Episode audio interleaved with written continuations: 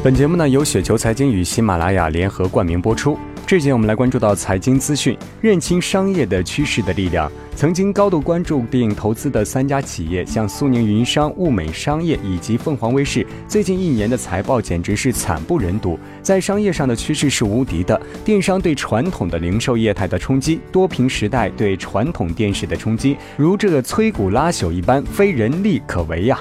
最近呢，苏宁很火，先是与阿里联手，后又与万达商业结盟，忙是不亦乐乎。但我们看见的是，都属于秋后的蚂蚱。不管多努力，大气候不行。要说电商完全取代传统零售，那是不可能的。就像商超兴起以后呢，并没有完全取代于百货商店的模式。关键是传统零售的利基被破坏了，必须要经过痛苦的转型型，重塑行业的利基。这个过程才是刚刚开始。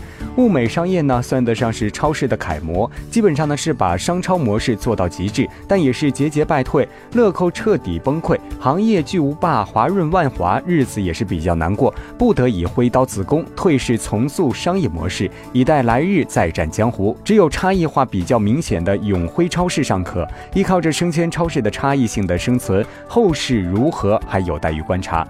凤凰卫视作为全球的中文台的金字招牌，彻底的沦陷。在多屏时代，广告的分化不可避免。电视是依靠传统的广告模式而生存，毛之不存，皮将焉附。广告分化必然是导致了电视的没落。电视台作为一个没落的贵族，无力回天。